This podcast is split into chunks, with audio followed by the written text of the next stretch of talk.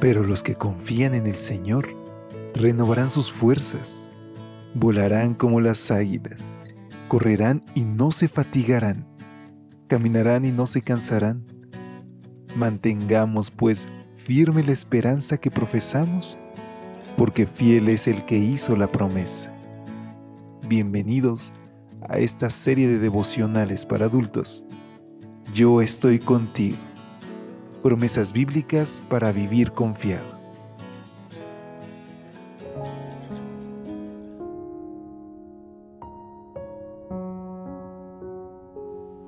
Hola, hola, ¿cómo te encuentras hoy? Qué gusto poder saludarte en este último día del mes. Se termina el mes de agosto, el octavo mes del año, y hoy podemos decir, el Señor hasta aquí nos ha ayudado.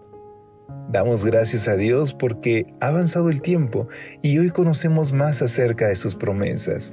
Ese es el propósito de este, tu espacio de lecturas devocionales para adultos. Y al extenderte hoy, como cada mañana, una calurosa bienvenida a nombre de todo el equipo de Evangelike, tengo el placer de decirte que hoy Cristo te ama, te perdona y que está esperando sostener un encuentro con nosotros. Lo resucitaré en el día final es el título de nuestra reflexión que tiene como base bíblica Juan capítulo 6 versículo 40. Y esta es la voluntad del que me ha enviado, que todo aquel que ve al Hijo y cree en Él tenga vida eterna, y yo lo resucitaré en el día final. Los seres humanos siempre hemos tenido interés en el futuro. Incluso nos hemos atrevido a predecirlo.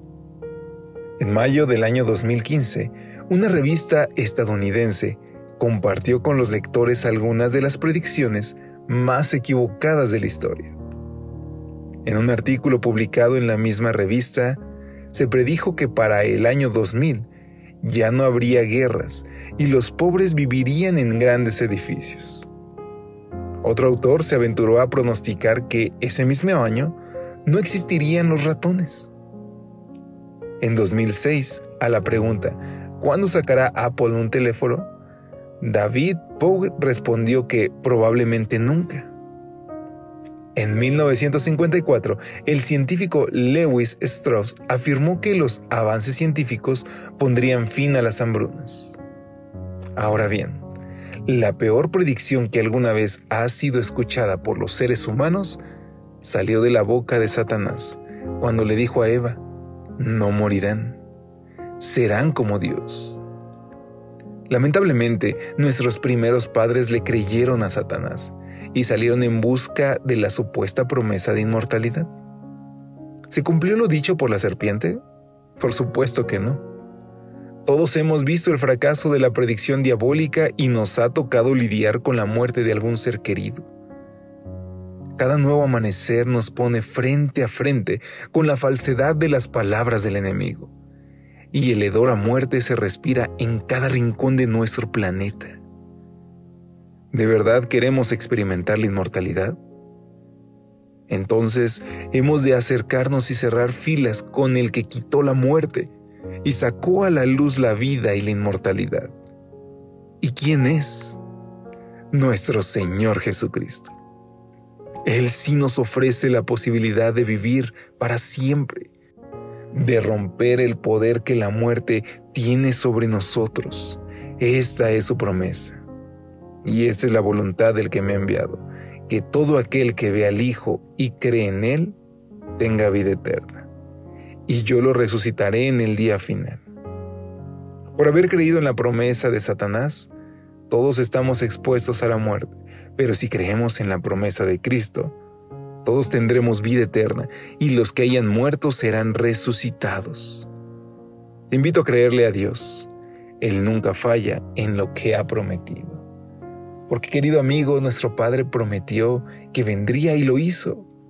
Prometió que resucitaría y lo hizo. Ha prometido que vendrá y estoy seguro, querido amigo, que muy pronto veremos cumplir esa promesa. Así que hoy cree en su palabra Reclama esas promesas de consuelo, de alegría, de confianza en Dios. Reclámalas porque están ahí, porque Él nos ama y porque nos deja escrito en su palabra que muy pronto regresará a llevarnos a un lugar mejor. te parece si hoy juntos le pedimos a Dios que nos prepare para ese momento? Querido Padre, anhelamos con ansias que vengas por nosotros. Ya no queremos estar aquí, queremos gozar contigo la eternidad, Padre, y reclamar el fin de esas promesas.